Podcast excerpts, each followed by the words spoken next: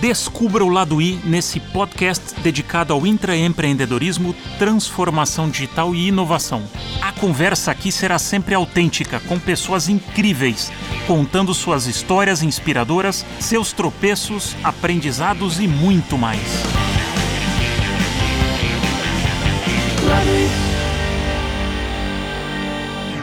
Bem-vindo, bem-vinda a mais um episódio de O Lado I. Meu convidado de hoje é um apaixonado por esportes e tecnologia, engenheiro formado pela Poli e com MBA pela Michigan State University nos Estados Unidos. Foi empreendedor de tecnologia no começo de sua carreira e, após o seu MBA, entrou na Whirlpool como trainee, onde ficou por 17 anos.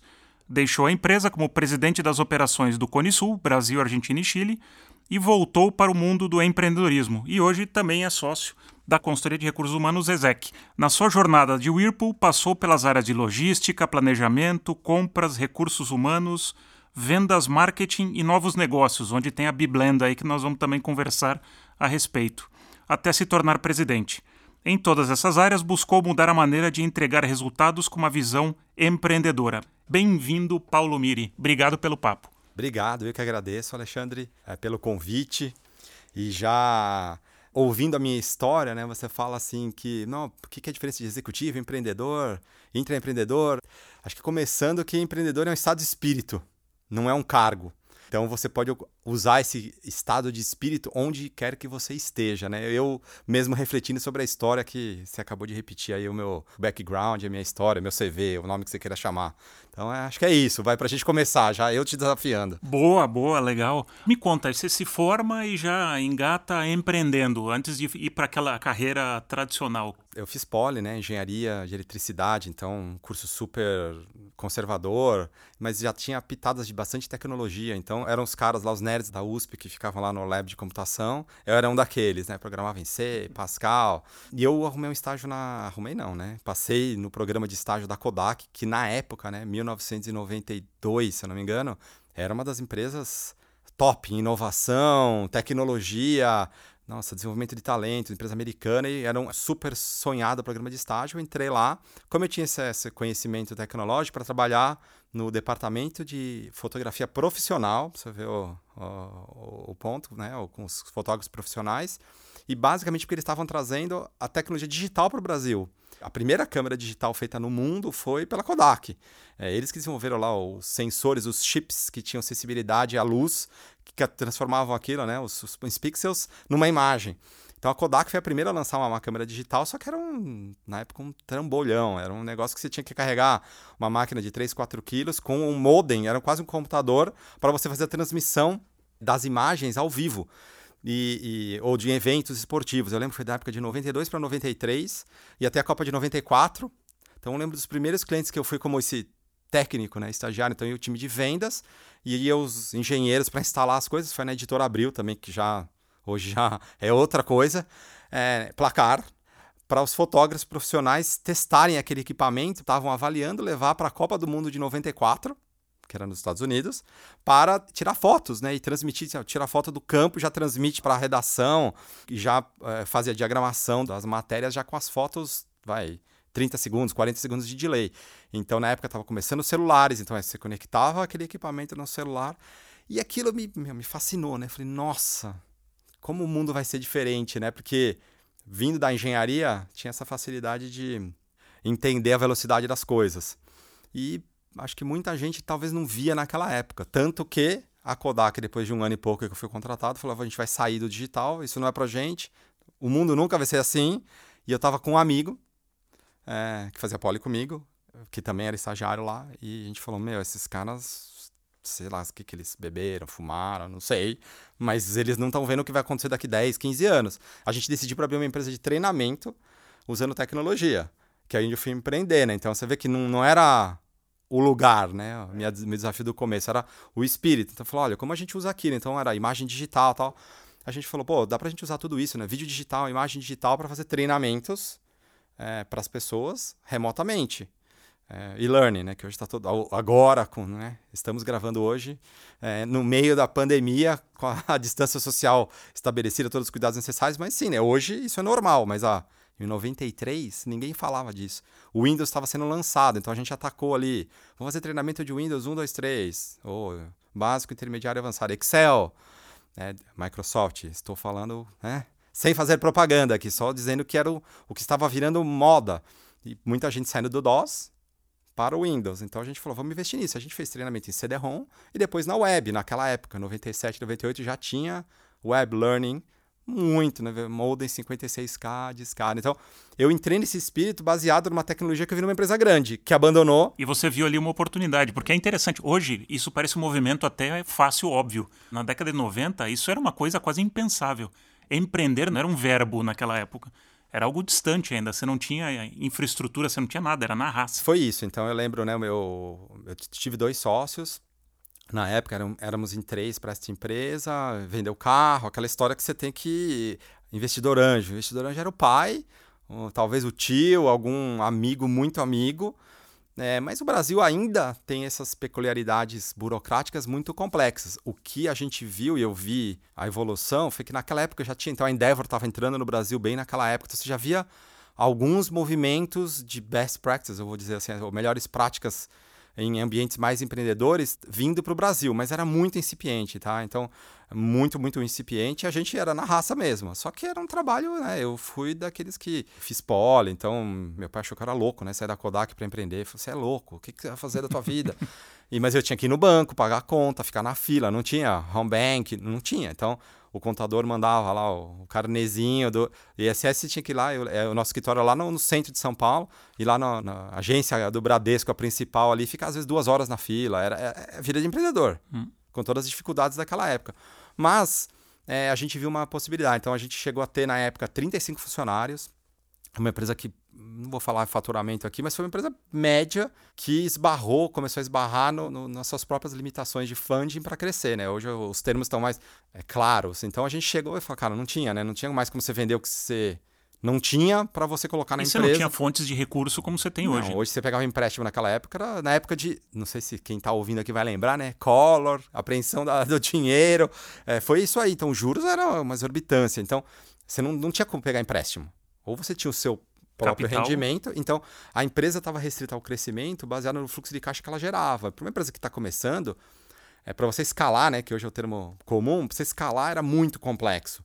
É, muita gente fez sucesso. Sim, né? A Móvel começou naquela época também, que hoje virou. Então, mas eles foram muito persistentes e, e ficaram um tempo ali é, comendo o pão que o diabo amassou, vai, usa o caixa inteiro, é, tira um saláriozinho, reinveste tudo. A gente também estava fazendo isso, mas acho que aquele nicho de treinamento era um nicho muito ainda distante naquela época. Começou assim, eu vi uma oportunidade. Acho que como todo empreendedor, é, dentro ou fora de uma empresa, fala, cara, tem uma oportunidade aqui, uma tecnologia que gera esta oportunidade. E a gente foi atrás de treinamento, mas foram anos muito difíceis financeiramente mas que me, também me deram uma, uma casca né? É, muito grande. Mas eu tive que batalhar sozinho, de ir para os Estados Unidos com meu sócio, fazer treinamento na Califórnia sobre vídeo digital. E na, na época existia uma feira chamava Condex, para você ver lá o Bill Gates ao vivo, né? Que você não, não tinha streaming, Zoom, Hangout. Se quisesse ver essas pessoas, você tinha que ir lá. Então pegava avião, ia lá para lá, né? descia em Los Angeles, pegava o carro, dirigia para Las Vegas, ficava num hotel, cinco caras no mesmo quarto para dividir o, as despesas, mas esse, esse espírito de você estar tá bebendo da fonte, que hoje tem essa facilidade maior em termos de comunicação. Então eu peguei o pioneirismo do empreendedorismo é, digital no Brasil, né? Já tinha outros empreendedores de varejo que é, é outro tipo de empreendedorismo. Então acho que foi um pouco disso, de a carreira começou desse jeito. Isso sempre marcou minha vida, né? De todo dia estou inventando tecnologias novas, quais que vão ficar vivas ou não, e quais que podem resolver um problema de negócio. Uhum. Acho que isso sempre me marcou é, desde essa época, né? Eu não consegui entender naquela época, como estagiário, por que a Kodak não investiu em digital. É, e depois todo mundo sabe a história da Kodak, né? Presenciei, estava lá no, no momento de uma empresa icônica Perdeu o bonde. Perdeu o bonde e, e não entenderam que a fotografia tornaria, pelo menos para as pessoas físicas, vai, se tornaria digital. E hoje em dia a tecnologia é tão ah, se aprimorou tanto que hoje mesmo os fotógrafos profissionais, a grande maioria, já usa é, digital. E até os filmes, né? Mas ainda existe película, É, tem algumas particularidades que você não. Ainda no digital a gente não chegou lá, mas acho que a velocidade de mudança que a Kodak como um todo não entendeu naquela época. E aí conta, aí você teve esse início acelerado, né? Então início aí do lado Will inquieto, essa inquietação aí que te movia. Aí como é que aconteceu a Whirlpool na tua vida? Então, aí eu, eu assim, né, comecei a namorar, casei, aí essa vida de, cara, não ter grana para nada, não dá, né? Porque aí você vai morar com a esposa, tem que pagar condomínio, começam as pressões. Eu conseguia sobreviver, mas a, a gente começou a bater num limite, tá? E isso foi de 99, 98 para 99, a gente viu que a gente cresceu, mas estava estagnado. E a gente tentou funding pro final da década de 90, o ambiente já proporcionava é, não vou falar fundo, mas tipo, como eu falei, Endeavor foi uma que a gente bateu na porta naquela época, mas muito rapidamente, aí 99 estourou a bolha da internet nos Estados Unidos. Aí secou o dinheiro. Foi a primeira bolha que estourou de tecnologia. E aí, cara, a gente não vai crescer. Eu falei, putz, pessoal, eu casei, eu preciso né, dar um rumo na minha vida financeira. E aqui não tô vendo muito. E eles, meus sócios falaram, beleza. Aí eu negociei minha parte com eles. A gente se desfez de algumas coisas, vendeu para um distribuidor no Rio algumas coisas que a gente tinha feito em CD. E eu juntei um dinheiro ali para fazer um MBA nos Estados Unidos. Que eu falei, bom, eu sou um cara muito técnico, tecnologia, mas eu preciso do lado business. Eu preciso finanças, marketing, como falar de go-to-market. Prestei, eu e minha esposa juntos, aí eu já estava casado, a gente foi fazer MBA nos Estados Unidos. E no primeiro para o segundo ano lá, para quem não conhece os termos de fazer MBA, né? É mestrado em administração de empresas, só que em inglês, né? Master of Business Administration. A Whirlpool abriu um programa lá para recrutar os, os MBAs, para fazer o internship, que é o período de férias, né? Então, três meses de férias e eles estavam buscando pessoas internacionais, tanto americanas como internacionais, onde a Whirlpool tinha operação. Então, Brasil, Itália, eles queriam para possivelmente depois mandar essas pessoas de volta para os países de origem. E aí eu entrei na Whirlpool lá nos Estados Unidos, na área de compras. Você vê nada a ver, né? Com o que eu fazia. Mas por quê? Eu tinha conhecimento de tecnologia e eles falaram: olha, a gente precisa de um cara que entenda tecnologia, porque a gente precisa fazer a conexão eletrônica com os fornecedores e a gente precisa de alguém que mapeie e sente com TI, né? Porque o pessoal de TI às vezes não é tão de negócio e às vezes a gente aqui não entende nada de TI. Eu falei, não, eu vou ter que aprender mais o negócio do que de TI. O meu chefe na época falou, bom, para você fazer isso, você vai ter que conduzir um RFP, né, o Request for Proposal, conduzir um processo de compras offline, em Excel e telefone e fax naquela época, e aí depois você entender como funciona para você transportar, transportar isso, isso para o mundo digital. E eu lembro que eu fiz um foi compra de componentes eletrônicos, assim, capacitor, componentes que iam nas placas eletrônicas dos produtos. E tinha que fazer, imagina, obter demanda de cinco regiões, né? América Latina, América do Norte, Ásia, Europa, Europa e África juntos. Todas as fábricas mandarem suas. Então, imagina, planilha Excel, formatos diferentes, tudo despadronizado. Então, você falar, ah, então a América Latina compra esse resistor aqui, tanto, a Europa tanto. E, bom, fiz o processo. Mapeei, comecei a desenhar isso com o time de TI é que virou o processo, o padrão global lá, o, a arquitetura global, né? O, como a gente gostaria de conectar isso com os fornecedores. Fiquei como no internship os três meses entre o primeiro e o segundo ano do MBA. Aí eles me contrataram como part-time. Eu tinha aula de segunda, terça e quarta de manhã. E quarta tarde, quinta e sexta eu trabalhava na Whirlpool lá, era, ganhava por hora, para acabar o projeto. O projeto estava acabando quando eu estava me formando e, e aí eu, eu eh, voltei para a Whirlpool do Brasil, né, que era Multibras na época, abriu um programa de trainee para recrutar MBAs porque estavam voltando para o Brasil e eu, como já estava na Orpa, eu fiz o programa normal, entrevistei com todo mundo, com a vantagem de ser um insider. E, e aí a combinação foi que eu voltaria para implementar esse projeto no Brasil, né? Como o launch, a primeira região a ser implementada. E eu vim, fiz isso, então eu fui para a área de compras, de novo, né? Fiz engenharia elétrica, fui fazer MBA em marketing, finanças e fui para a área de compras para fazer esse desdobramento ou deployment, falou, a implementação do projeto no Brasil que é um projeto que a gente achou um player local para fazer a parte de adaptação. E era basicamente isso. Ele lia o, o MRP das fábricas, né, o Materials Requirement Planning, tudo que é de matéria-prima, necessidade, publicava na web para os fornecedores. Então tinha lá o pedido firme, rolagem de três meses, seis meses, então se dava visibilidade de curto, médio e longo prazo para os fornecedores. E eles confirmavam os pedidos pela web, disparava pedido para transporte. Então era coordenar o inbound baseado no pedido de compra do que a fábrica precisava. Então foi um certo quebra de paradigma que os fornecedores também estavam acostumados a. Você pede 10, ele manda 20, ah, porque o espaço é do caminhão tal. Então teve que trabalhar com a área de financeira, de planejamento, as fábricas, área eh, de logística, os próprios fornecedores, então fiz workshop com fornecedores para explicar o que, que era, o que, que é web, o que, que é, se precisa entrar num site, ter uma senha. As multinacionais sabiam um pouco mais, mas isso foi lá no começo dos anos 2000, né? Faz quase 20 anos já. Mas funcionou, então o programa foi, então a gente começou a ter maior assertividade nas entregas, os estoques diminuíram, porque você tem menos matéria-prima carregada, então você, você conseguia ver o que estava chegando, então já dava para planejar a produção com coisa que está chegando. Sempre tinha problema, mas era muito melhor do que era em Excel. E me conta, Paulo, como é que foi essa tua chegada num ambiente corporativo totalmente estruturado, né, uma multinacional, de uma vida de, pelo que você sete falou, anos. sete anos como empreendedora de total liberdade. De repente você se encontra numa caixa, dentro de uma área, né, de um silo, e gerando e trazendo alguma coisa diferente. Obviamente, então você estava apresentando desconforto. Na época eu não sabia exatamente como nomear isso, né? Mas hoje, depois de mais de 20 anos de carreira, eu entendi que. E aí acho que eu vou falar do empreendedor. O empreendedor tem que, hoje, vender algo para alguém, uma ideia para o consumidor, para fazer o MVP e trazer ele para trabalhar junto com você, né, o empreendedor. E ao mesmo tempo, você tem que vender alguma coisa para um investidor, seja em um fundo de venture capital, ou, ou talvez uma empresa mais estruturada, private equity, ou investidor anjo, que aquela tua ideia é boa. Então você está vendendo sempre ideias. Hoje até você vende ideias até em early stage, né? em, em estágios mais iniciais. Alguém põe dinheiro em você para aquela ideia virar um produto. É, do conceito para você transformar a ideia. Conceito, produto, É. tecnologia, para depois você virar um negócio. É, naquela época eu não entendia muito bem esse conceito, mas eu sabia que eu tinha que vender as coisas para as pessoas. Né? Por que, que isso vai ser melhor para você, a tua vida? Compras, né? Porque o time de compras também falou, pô, mas eu não vou mais fazer negociação? Não, não, não. Você vai negociar um contrato e a parte burocrática vai ficar pelo sistema. Aí compras engajou 300%, né? Fala, nossa, eu não tenho que ficar fazendo ligação de follow-up para fornecedor de entrega. Não, não, não, essa parte operacional vai ter um software para fazer. O problema eram os fornecedores. Aí como você engaja uma, uma comunidade externa na tua ideia. Aí a gente começou a falar de bom, produtividade, assertividade, visibilidade. Os fornecedores foram mais, foi mais difícil para fora do que para dentro.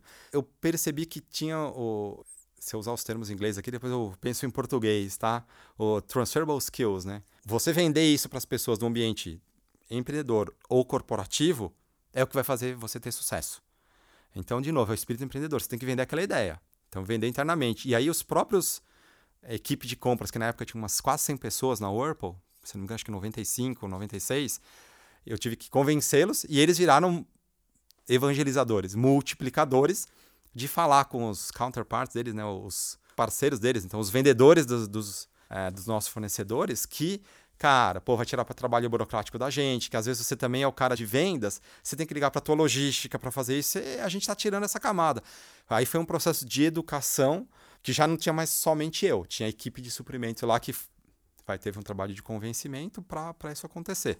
É, então, não tinha só eu também, tive um gerente que era um cara super aberto a essas ideias novas, Gaspar Sartori. Vou falar para ele ouvir o, essa, esse podcast depois, que também era um cara que puxava muito a inovação e ele dava liberdade. Então, aí eu aprendi também o papel da liderança, né? Que ele sabia que eu tinha esse capability, mas ele também, na época, eu era um trainee, eu era gerente, mas era gerente trainee, reportava para um gerente. E ele deu essa liberdade, falou: vai, meu, pega o avião, vai para Joinville, pega o carro, vai para Rio Claro, não precisa estar junto. Entendeu? Então, vai, vai. E, e, isso começou a, assim, gerou bastante resultado para a companhia. Então, acho que foi um pouco de, de, você tentar adaptar a habilidade ao ambiente que você está. Você tem que aprender algumas novas, né? Porque a velocidade é outra, o alinhamento é outro. É, numa empresa grande, tá todo mundo focado no seu deliverable. Não estou falando que é ruim isso, mas é o que a vida é.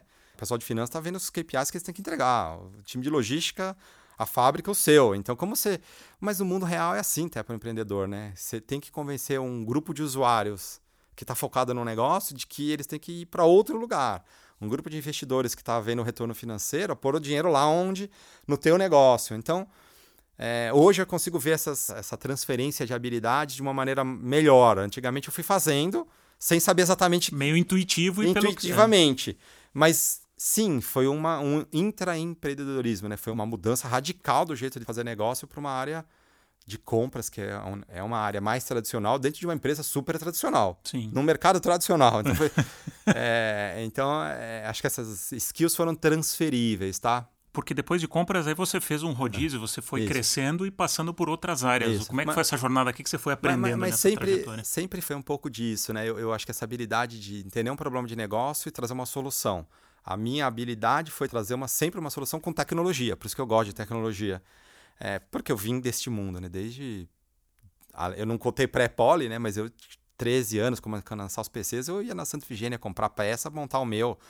Na época, podia, tá? Pode ainda. Fui para o Paraguai lá comprar o primeiro monitor colorido. Então, era sempre tecnologia. O que, que tinha mais moderno e como isso era aplicável sempre tomando, né, acho que no mundo corporativo, tomar cuidado para a tecnologia não ser o driver, né? O driver é, é um problema e a tecnologia é ajuda a resolver o problema. Exatamente, é a solução. Então, sempre foi isso. Aí eu lembro quando estava nesse período, um, um, diretor da área de supply chain logística falou: pô, você está muito na área de projeto e tal, você tem que tocar uma operação. Se você quiser crescer na companhia, eu sabia que era uma habilidade, né? eu tinha algumas, eu precisava aprender outras, né? Liderar uma equipe grande, é, não só para o projeto, que tem batidinha, era Order Fulfillment, a cadeira que cuidava do faturamento da empresa.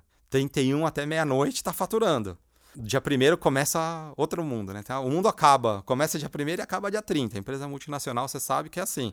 Então, como lidar com isso, né? Então, adaptar de novo seu conjunto de habilidades para aquele mundo. E eu lembro a primeira conversa que eu tive, eu assumi uma equipe, tinha 35 pessoas, aí como eu já gerente, já tinha acabado o programa de trainee, de Order Fulfillment, e tinha o pessoal que fazia roteirização, né? Eles montavam lá as geladeiras, os fogões dentro dos caminhões, né? Tinha um software que fazia isso, era bem legal que você cubado, então você via em 3D as coisas, o caminhão eles jog... arrastavam, montavam, criavam a carga e mandavam para faturar. E aí eu olhei e falei assim, eu lembro de um rapaz chamado Itamar, um cara que tinha sido depósito, eu lembro dele até hoje, assim. O que, que você quer, né, do teu trabalho? Falou, Paulo, posso ser sincero, né, você tá chegando agora. Eu só não quero dormir aqui. Eu, oi? dormir aqui, eu não, não entendi. Ele falou, não, porque quando é o fechamento, é tudo manual.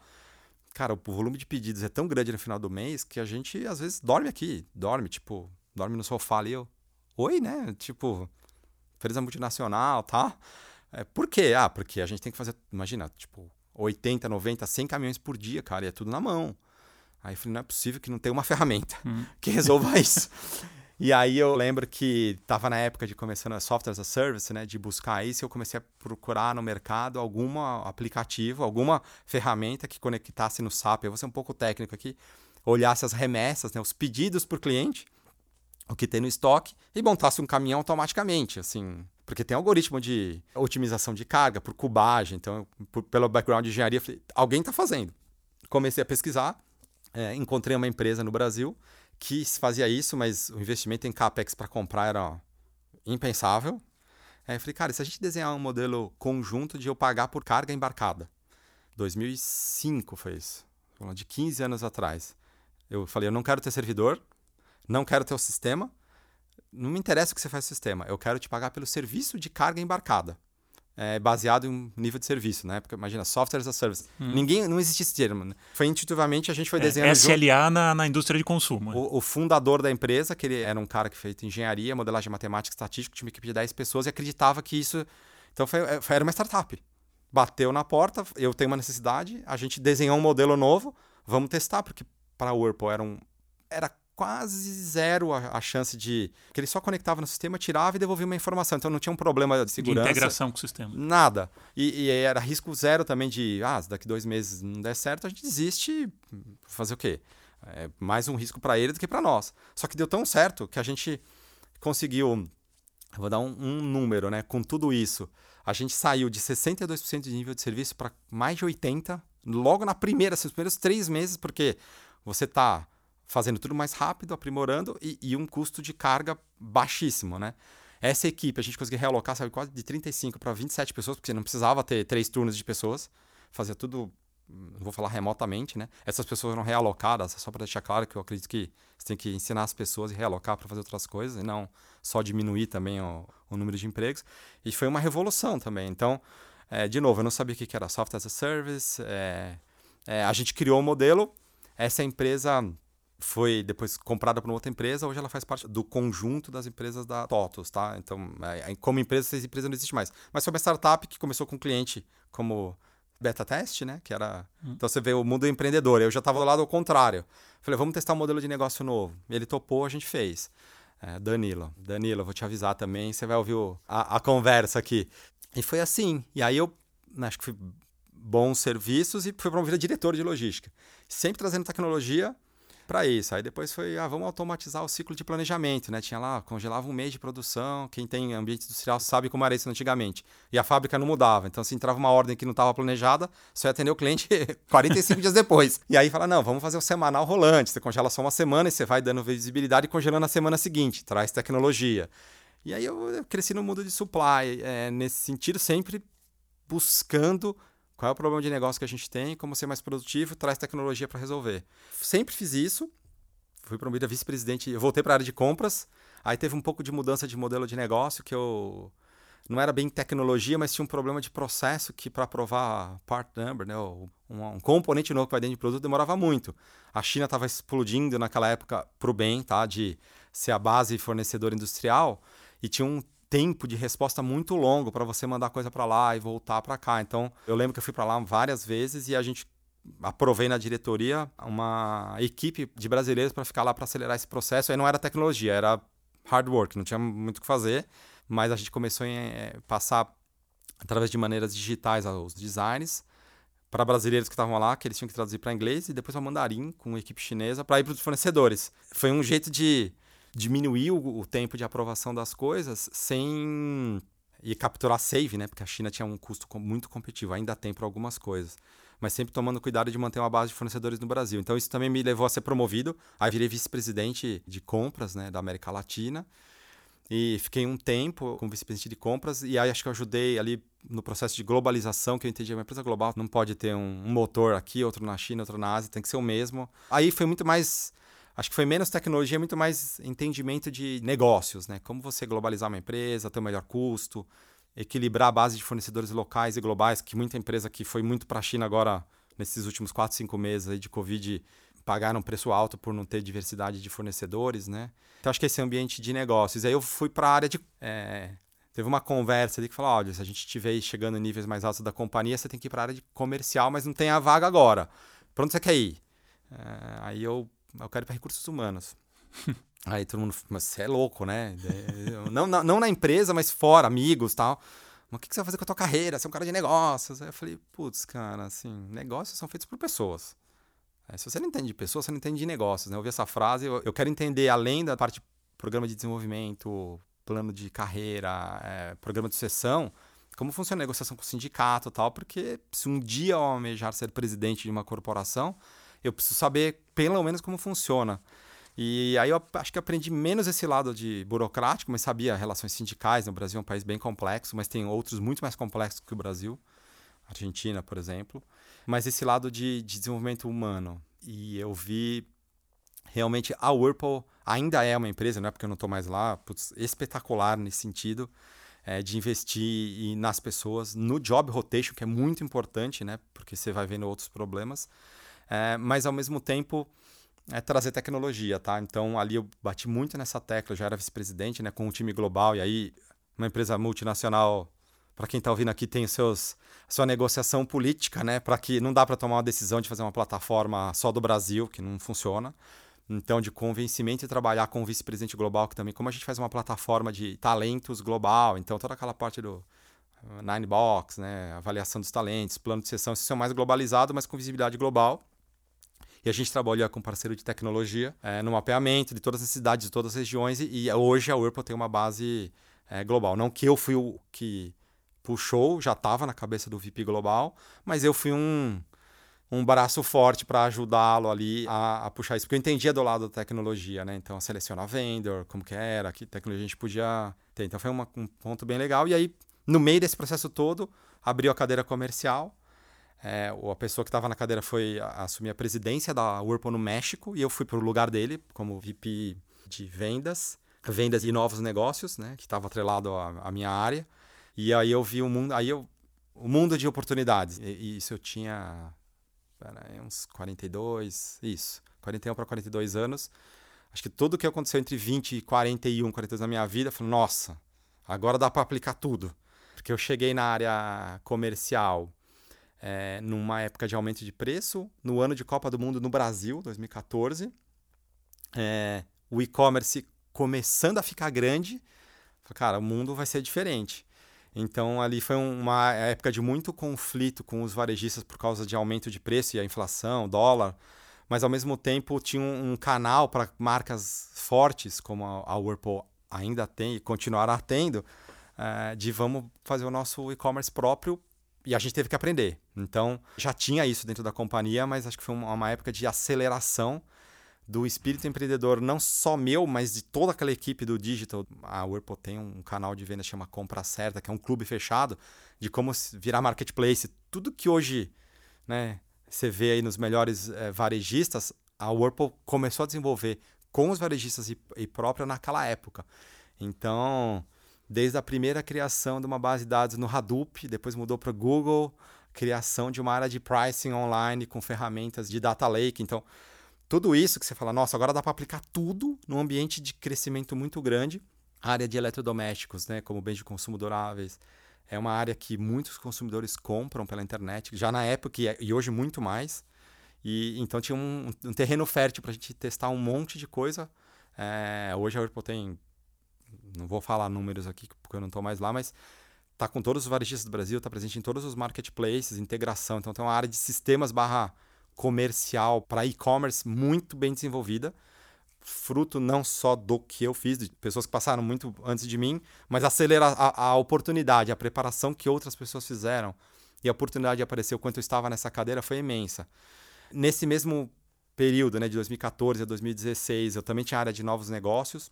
Eu era vice-presidente de um senior director que reportava para mim, que por acaso hoje é, é o country lead do Mercado Livre, que é o Fernando Yunis. Vou mencioná-lo aqui porque é um cara genial, te convido convidá-lo para um próximo, é, que também via muito esses novos negócios, como trazer tecnologia. Foi a época do lançamento da Bblend, que ele era o responsável, né? Para quem não conhece, a Bblend é uma, uma máquina que foi a origem de um purificador de água e uma trainee é, falou: Nossa, por que, que a gente não faz bebida com gosto dessa máquina? A gente, Como assim? Ah, a gente põe uma cápsula que sai a água, passa lá e sai o suco de abacaxi. A gente falou: Mas dá?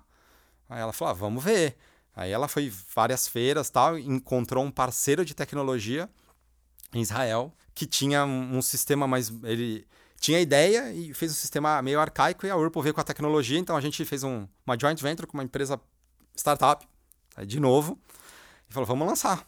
E lançamos a, a Biblend na época, né? Estava é, na minha gestão lá comercial, o, o, o, Brega, que é o João Carlos Brega, que é o atual presidente da América Latina, ele ainda era que foi também um, um, super incentivador a vamos, vamos lançar sozinho, depois vamos achar um parceiro, porque a gente sabe fazer máquina, a gente não sabe fazer bebida. É, e hoje a B-Blend é uma parceria, uma empresa separada do, do, que a Whirlpool e a AB InBev, tem, cada um tem 50%. Então a gente achou um parceiro que desenvolveu né, sabores. Então hoje você tem, vou falar as marcas agora na Antártica, Pepsi, Soda, todo o portfólio Antártica e alguns outros, né, Café Suplicy, é lá que você pode fazer. Então, é uma máquina faz bebida quente, fria, gelada, com gás, vindo da ideia de uma trainee que a liderança reconheceu, né? Através do, do time lá, o Thiago Nori, que está na Pepsi hoje, que era o gerente dela, o Yunis, que era o senior director, era o VP, o Brega, o presidente, falou, vamos em frente.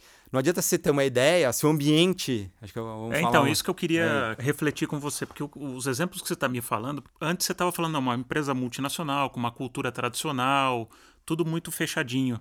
E você teve uma trilha, tem óbvio, tem competência, mas também você teve uma boas oportunidades de estar em bons momentos né, de crescimento. Porque do jeito que você fala, pode parecer que foi fácil. Eu tenho certeza que não foi. Porque você deve ter tido muitos muros aí, recebeu muitos nãos. E como é que você foi dando a volta nesses nãos? Porque é, a frustração deve ter pintado nesse caminho também. Não só eu, né? É, perdemos pessoas que sentiram presas no ambiente corporativo, né? Mas eu acredito que a Whirlpool tem até hoje é, uma boa combinação entre as duas coisas, né? O ambiente corporativo tem compliance e, e regras financeiras super rígidas, é, você tem que fazer business case e tal, mas ao mesmo tempo, acho que pelo fato de ter sido adquirida, a Whirlpool foi uma empresa que foi comprando empresas de empreendedores nos Estados Unidos, no México, na Europa não, mas comprou lá a operação da Philips. Mas no Brasil era, né? A Brastemp e depois a Consul, né? Eram empresas que tinham donos. A família dos Etiniques, que foi fundadora da Brastemp, eu trabalhei com um dos filhos que ficou lá até 2012 ou 13, eu não lembro exatamente. Claro, já mais como diretor do que. Mas era uma empresa de dono, de empre... Então. Essa visão de dono e empreendedor, então, ela permaneceu. É, ela, acho que ela foi não vou falar diminuindo, né? Ela foi se adequando a uma vai, um casamento entre uma visão de dono, uma empresa adquirida, com uma visão de uma corporação multinacional. E elas foram convivendo bem na América Latina principalmente, né? Diferente de acho que de outros lugares da Whirlpool, que não tem certo e errado, tem o que é. Aqui na Whirlpool não era o Paulo, tá? O Paulo estava inserido num ambiente que proporcionou pro Paulo, pro Yunis, como eu falei, pro Brega, pro Thiago, que hoje Ela tá perfis mais empreendedores para vários perfis é. que tinham essa liberdade. Então, acho que é uma grande escola, e ainda é, de como você joga dentro do ambiente corporativo, joga no bom sentido, né? Que tem que ter business case, tem que aprovar a aprovação de CAPEX com o CFO da região, depois com o CFO global, depende do valor com, com o CEO, é, depende como for com o board, porque se abrir uma empresa nova, o board conselho, é uma empresa de capital aberto, tem que aprovar. Você está abrindo uma empresa nova. Ah, mas pô, se a gente fosse empreendedor, abrir em quatro meses. Cara, mas a gente não é. Agora, olha as vantagens que você tem para ter essa estrutura por trás. Você tem CFO, você tem governança, você tem um advogado, um monte de coisa que um empreendedor, coitado, não tem. Então, eu acho que o trabalho de convencimento da liderança é como você não perde esse ímpeto, energia, challenging environment, né? Vou falar aqui, o ambiente desafiador, e você usa essa máquina que tem por trás para ajudar. É, o lado negativo, a máquina tira velocidade, mas a máquina é um colchão que os empreendedores normalmente não têm, né? O cara errou lá a primeira vez, acabou o dinheiro, fecha, next opportunity. Numa empresa grande que permite esse erro, né? Então a gente teve negócio que a gente voltou atrás, né? E a gente entendeu que não valia a pena. Algum, não vou mencionar aqui, mas outros prosperaram, como o business de água, o próprio Biblend, que é uma empresa separada, que tem board separado, CEO. Então você tem que permitir o erro. E aí a Whirlpool acho que né, eu saí de lá faz um ano e pouco. Então, acredito que permite. Então, não é em todo lugar que tem isso. Para os lugares que não tem, o desafio da liderança é começar a criar uma cultura que permita isso. E usar as ferramentas internas que, na verdade, parecem os cadeados ou as correntes para suportar e não para bloquear. Então, de novo, um parecer jurídico. Você, trabalhar com os melhores escritórios de advocacia do Brasil. Um parecer da auditoria, como você registra os revenues, a receita, num ambiente que você não conhece. Você consulta as top four, as big four, que um empreendedor, coitado, não consegue.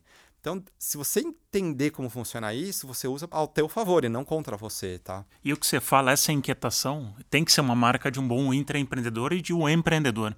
É o que você falou no começo do nosso papo, é, uma, é a mentalidade. Mas talvez o grande segredo da empresa é você adequar a tua velocidade à velocidade que a empresa consegue imprimir.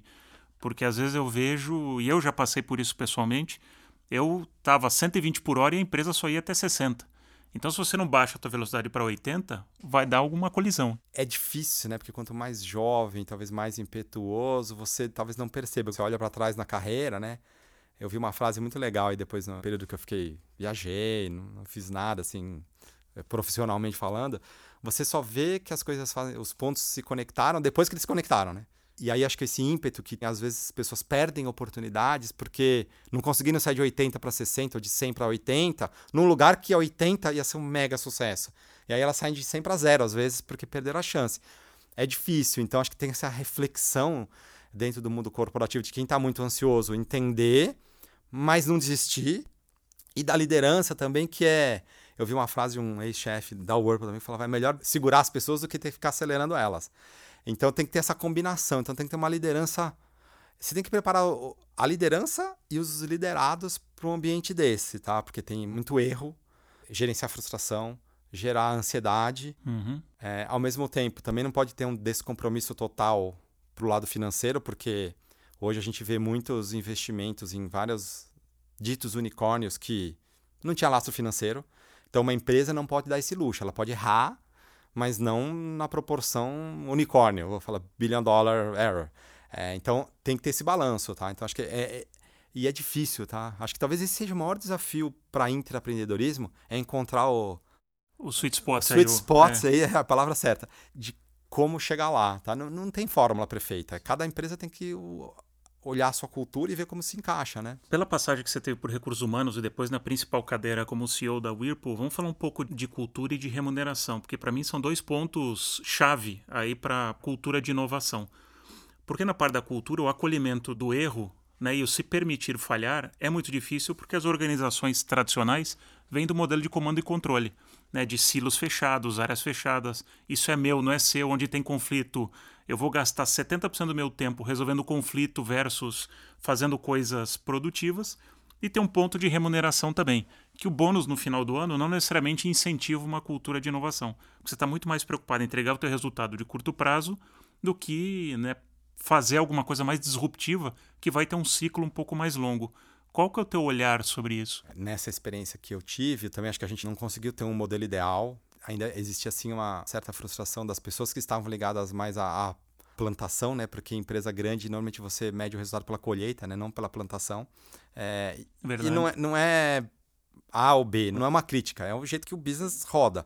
Eu vi vários modelos, tá? estudei, fiz um curso bem interessante de Private Equity Venture Capital no, no INSPER, que eles falam um pouco sobre o Venture Capital corporativo, né? Como uma empresa pode talvez montar uma estrutura separada ou montar um, um sistema de reconhecimento diferente para aquele público, mas tem que ficar muito claro. Uma coisa que eu vi, acho que precisa ser muito transparente, de falar, olha, este time não vai ter dinheiro aqui nos próximos 24, 36 meses, então a gente vai ter que medir ou por base o output daquele projeto, prospecto, que pode virar um business separado. Mas, ao mesmo tempo, não é todo mundo numa organização que vai ter aquele modelo. Porque se você é o diretor da manufatura, cara, você tem que olhar o custo. Eu estou olhando uma fábrica, o Whirlpool, todas as automotivas, vou falar nomes aqui, não, sem Unilever, Proctors da vida, Kellogg. Cara, custo por unidade produzida. Então, não dá para você ali ter o grau de erro que tem aqui. E acho que aí os RHs têm que se inventar, agora já acelerando para meu job de hoje, né? Que eu estou numa empresa de, de, recursos humanos que tem recrutamento, recrutamento de conselhos, mas também tem essa parte de mudança cultural. A gente tem uma área de leadership advisor que é a liderança tem que entender, e aí vai a complexidade, que hoje o mundo é mais complexo. Não tem mais só aquele modelo de eu produzo 10, então meu custo é 1 por unidade. Se eu mudar 20, ele vai ser 0,50 e eu vou remunerar o cara que fizer isso. Cara, só que esse modelo de negócio não é mais o único que existe tem outros que estão aqui. E como você tem modelo de remuneração adequado a cada, não vou falar BU, ou característica de negócio que você tenha, o RH vai ser muito desafiado daqui para frente. Já está sendo. É, a pandemia pôs isso escancarado na janela e vai ser pior. Porque é o pior ponto de você perder esses intraempreendedores ou, ou pessoas com esse espírito empreendedor dentro de uma companhia é que você mata uma oportunidade que dentro de uma organização teria muito mais chance de virar um grande negócio, porque você tem todos os recursos para fazer aquilo acontecer. Então, eu vejo hoje o RH uma função de todas a mais desafiada no futuro próximo, de talvez de 5 a 10 anos. De transformação. Sim. De transformação, porque ela vai ter que gerenciar, vou falar, vai ter que ajudar muitas coisas diferentes no mesmo ambiente. Tá? A gente está falando de geração, comportamento, barra método de remuneração. Então é, é uma complexidade cada vez maior. Eu acredito que a gente precisa trabalhar muito na qualificação dos times de RH para isso acontecer. Acho que tem vários bastante avançados, mas tem muita. Estou falando de empresa grande, tá? Uhum. Mas as pequenas também, no sentido cultural. É, você não pode hoje numa empresa falar que você não pode usar mídias sociais se os negócios são feitos nas mídias sociais. Como você vai falar, não usa? Mas aí tem as políticas de o que, que você pode postar lá ou não. Sim. É, já tem uma ambiguidade só em um exemplo. É, ou o próprio dress code, muitas vezes. Eu trabalhei numa empresa que pregava o dress code e você não, não chegava diferente. Então você quer pasteurizar a pessoa e do outro lado você quer ser moderno, contemporâneo, não faz sentido. E, o, e talvez a outra área, Paulo, não sei se você concorda comigo, a própria área de TI. Porque TI foi uma área muito sempre preocupada com tecnologia, pelo menos na minha experiência, era uma área de suporte, mas hoje já tem que estar muito mais central discutindo o negócio, ela tem que estar na mesa do negócio. Né? Você foi uma boa exceção, mas eu acho que tem muita empresa ainda onde TI não está na mesa da discussão de negócio. Assim, né? De novo, vendo agora de da, fora. da ESEC, né? de onde eu estou é. como profissional de recrutamento, acho que TI já passou a fronteira. Ainda tem muita coisa a ser feita, é, mas hoje em dia a gente já vê muito presidente é, ou C-level que estão buscando profissionais de TI com um background grande de negócios. E aí ele vai ser um cara que eu vou falar que ele é quase um arquiteto, vai, uhum. faz a tradução de uma necessidade de negócio para uma coisa técnica. Talvez ele não seja o cara mais técnico do mundo, e aí ele vai ter uma equipe técnica. Então, talvez uma combinação, que é hoje todo mundo fala de CDO, né? Chief Digital Officer, CTO, Technology Officer, é um cara muito mais de negócios que entende bastante de tecnologia, mas não ao ponto de ser o cara que implemente. E aí esse cara vai ter que buscar essa cara, meu, meu, meu, linguajar, essa pessoa, homem ou mulher, tá? E tem várias mulheres até bem brilhantes nesse sentido de, de business que traduzam e, e, aí tem um time técnico para implementar, ou procurem fornecedores ou vendors que utilizem. Então, sim, esse já é um perfil que está mais, mais avançado. É, agora, acho que em RH ainda tem um perfil grande para avançar. Tem um caminho aí para. É, e acho que era muito que os RHs já queriam que falar da transformação cultural, né? Tomar conta da cultura da empresa. Muitos RHs falavam disso. Só que a cultura da empresa agora ela é tão volátil. Desculpa, não a cultura da empresa os drivers que impactam a cultura da empresa. A cultura é forte, os valores têm que ser firmes. Valor você não pode mudar, né? Porque os valores da companhia de, são firmes. Mas como o ambiente impacta tudo isso e como ela se reinventa para que esses valores continuem firmes, mesmo num ambiente de muita complexidade.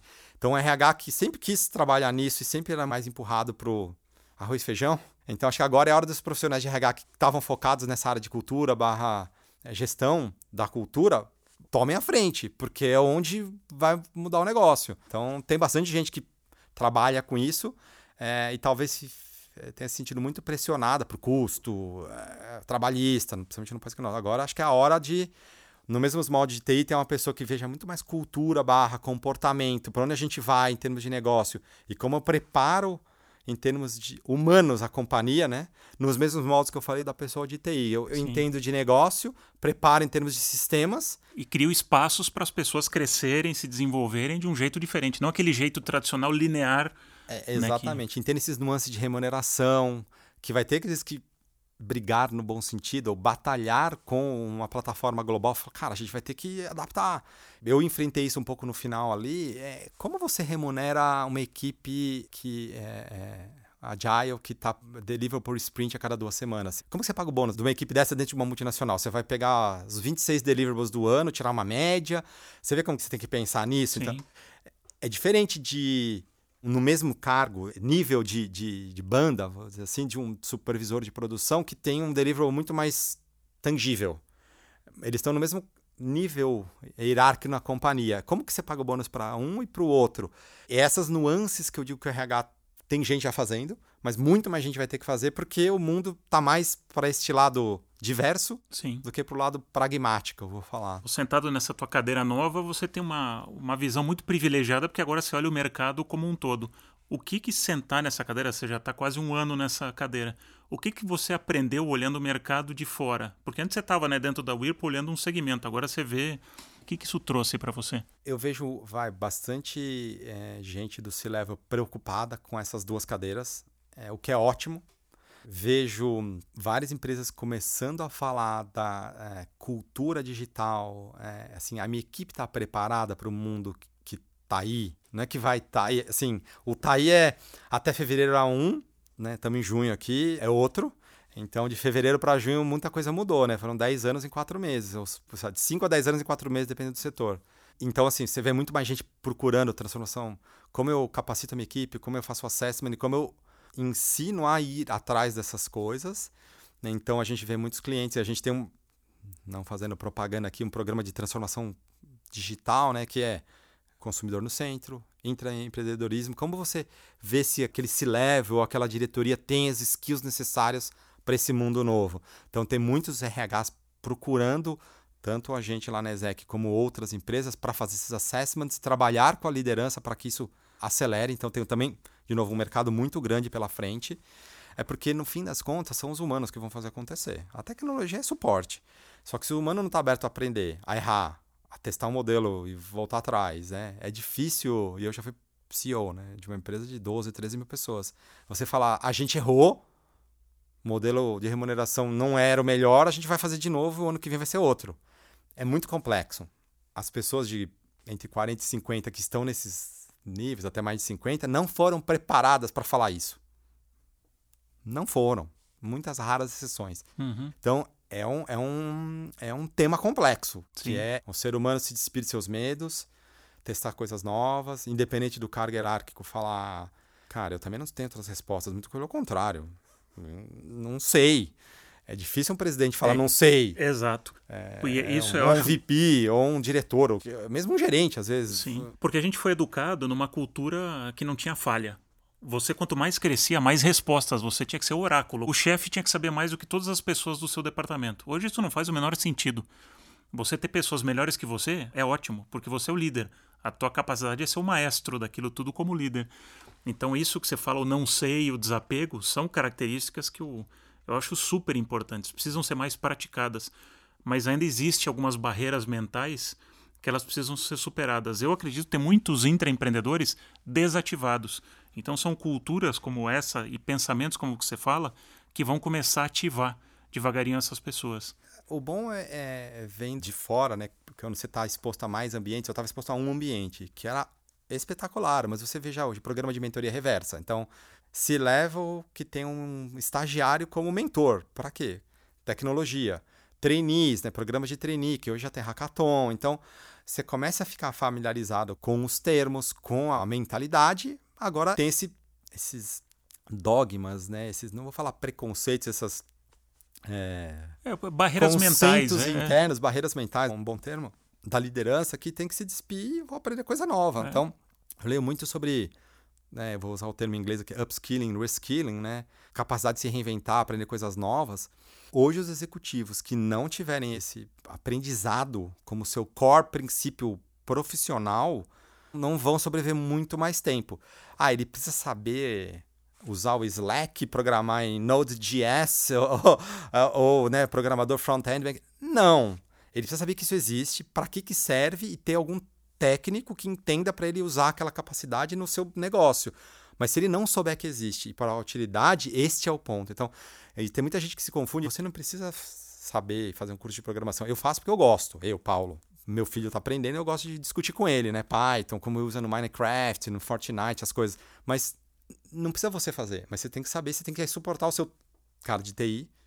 Eu entendi o que, que é um hub de APIs, o que, que são os microserviços, quanto custa, que, qual é a diferença. Então ele tem que saber disso uhum. e o cara de TI com a equipe resolver.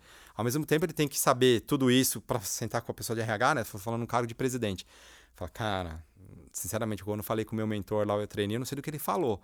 Eu, a gente precisa que a nossa equipe se level vá Respire atrás. Isso, precisa dar uma injeção desse Respire isso. Então, os CEOs ou C-level, vai falar, os, os, diretores das empresas, diretores é o que dirige, né? O que dá o norte da empresa. Se eles não souberem isso, ele está acelerando um carro que daqui a pouco vai acabar a gasolina, porque a, a, a, gasolina que estava colocando lá já não é mais aquela, é outro tipo de gasolina. Então é um pouco disso. Ele precisa entender a gasolina. Ah, a gasolina é diferente, eu preciso entender como funciona para eu adequar aqui, comprar uma peça nova para o meu carro.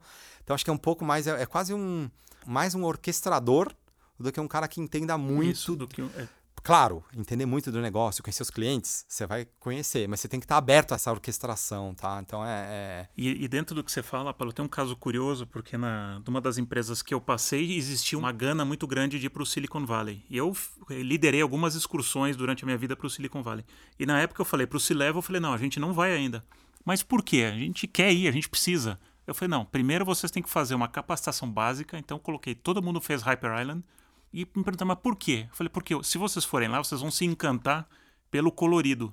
E vocês precisam aprender a fazer as perguntas. Porque vocês estão indo cheio de respostas, cheio de, de barreiras.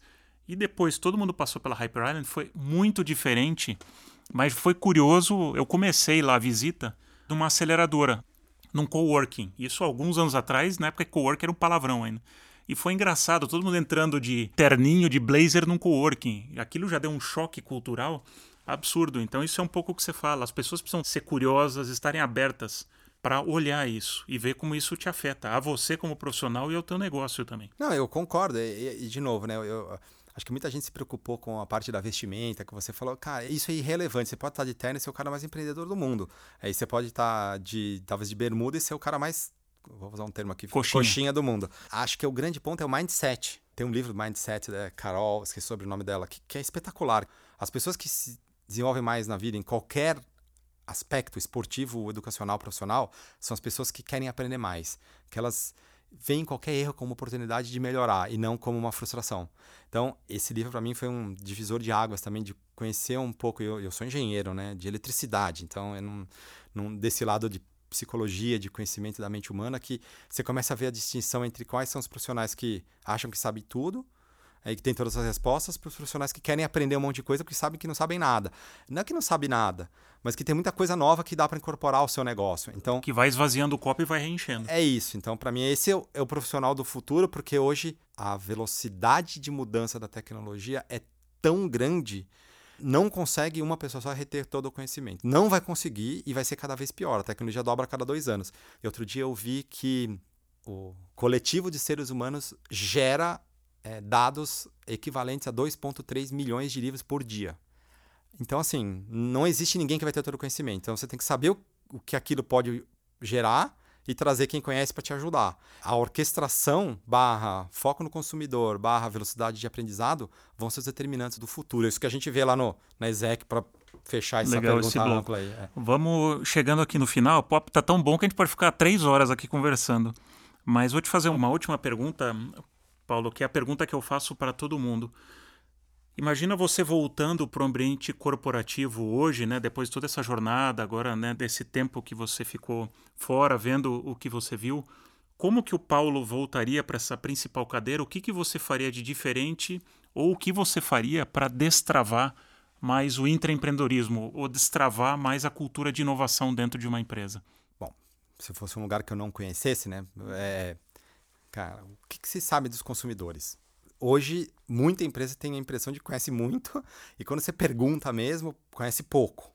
É, dos reais consumidores, tá? Porque uma coisa é, é a gente está em São Paulo, tá? Para quem está nos ouvindo aqui, é ir para os Jardins, é, para Moema, outra coisa é ir para o Capão Redondo. E eu não estou menosprezando, não me entendam mal. É, cara, o real consumidor é aquele que você vive todo dia ou é o real consumidor é o que você só quer empurrar é, move package, né? Então, assim, Quanta gente conhece os consumidores? Então, acho que assim, primeiro, quase a empresa inteira, mas principalmente as áreas de negócio. Tem que conhecer muito o seu consumidor. Vai mudando. Então, o, quais os comportamentos que impactam a decisão de compra sobre o seu serviço, sobre o produto? Está mudando muito rápido. O que, que a gente sabe sobre isso? Onde a gente tem a informação? A gente está perto deles ou não está? Então, esse talvez fosse o primeiro assessment. Todo mundo, talvez as áreas comerciais, muito mais, mas os líderes das áreas, finanças, legal, tem que estar. Tá. Dali você vai falar, bom, o que a gente oferece está condizente com o que esses consumidores estão buscando? Sim ou não? Ou a gente está simplesmente empurrando coisas porque eles não têm alternativa? E no país, no Brasil, você tem pouca alternativa para um monte de coisa. Porque uma coisa é vender, outra coisa é conquistar o consumidor. Tem muita gente vendendo e pouca gente conquistando. Então, acho que eu faria esse assessment, né, de falar dois assessments. Ali, acho que depois dessas duas coisas, bom, aí você tem que falar plano de produto, vamos testar. Tem produtos que são muito difíceis de fazer MVP, eu lanço e tiro do ar, né? Então, uma geladeira, um carro, você não pode falar, ah, vou testar aqui e mandar para casa do cara, sei lá, pode pegar fogo, dar choque elétrico. Então, tem certos cuidados que não são um software. Mas dá para fazer isso de uma maneira mais rápida, é menos, talvez, perfeccionista, né, do mundo dos engenheiros, que eu sou oriundo. Então, acho que eu iria aplicar esses conhecimentos, mas sempre partindo do consumidor. Sempre. Uma coisa que eu vi, eu estou no board de quatro startups, é, sou investidor, um meu participativamente até um pouco da gestão é, nos últimos meses. Cara, é o consumidor. Se você acertar ó, em atender o consumidor na necessidade dele e atendê-lo bem, ele vai te dar o dinheiro dele, no bom sentido, ele vai pagar aquilo. Então, é, mas quando você acha, você se põe no lugar do consumidor sem saber, e você está tomando uma decisão com a tua visão de consumidor e você não representa grande parte daqueles consumidores, é o maior erro que uma empresa pode cometer. Então, esse talvez fosse o acesso imediato que eu fizesse em qualquer lugar que eu fosse sentar. Estou fazendo lá na Exec ajudando, não só eu, né, mas os, cara, os nossos clientes querem o que da gente, entendeu? Então, acho que esse, para mim, é o customer centricity, que é tão na moda, comércio do consumidor, design thinking, a empatia pelo consumidor, né? O design thinking é o primeiro passo é. é Coloque no sapato do é empatia. É. É, é, é. empatia. E depois, eles constroem uma máquina, o consumidor é só visto como o cara que me traz o dinheiro. É, mas ele só vai te trazer o dinheiro se você tiver empatia com ele. Então, eu ia verificar esse ciclo, tá? Então, se eu fosse uma empresa de serviço, de produto, consultoria, o que quer que seja, porque a partir do momento que você tem empatia, entende, né? Ou você fez Harper Island, eu também, né? Jobs to be done, né? What, uhum. what job do, do you need to do? Né? O consumidor tem algum problema, alguma dor, alguma coisa que ele quer, e como você trabalha para resolver aquilo dele.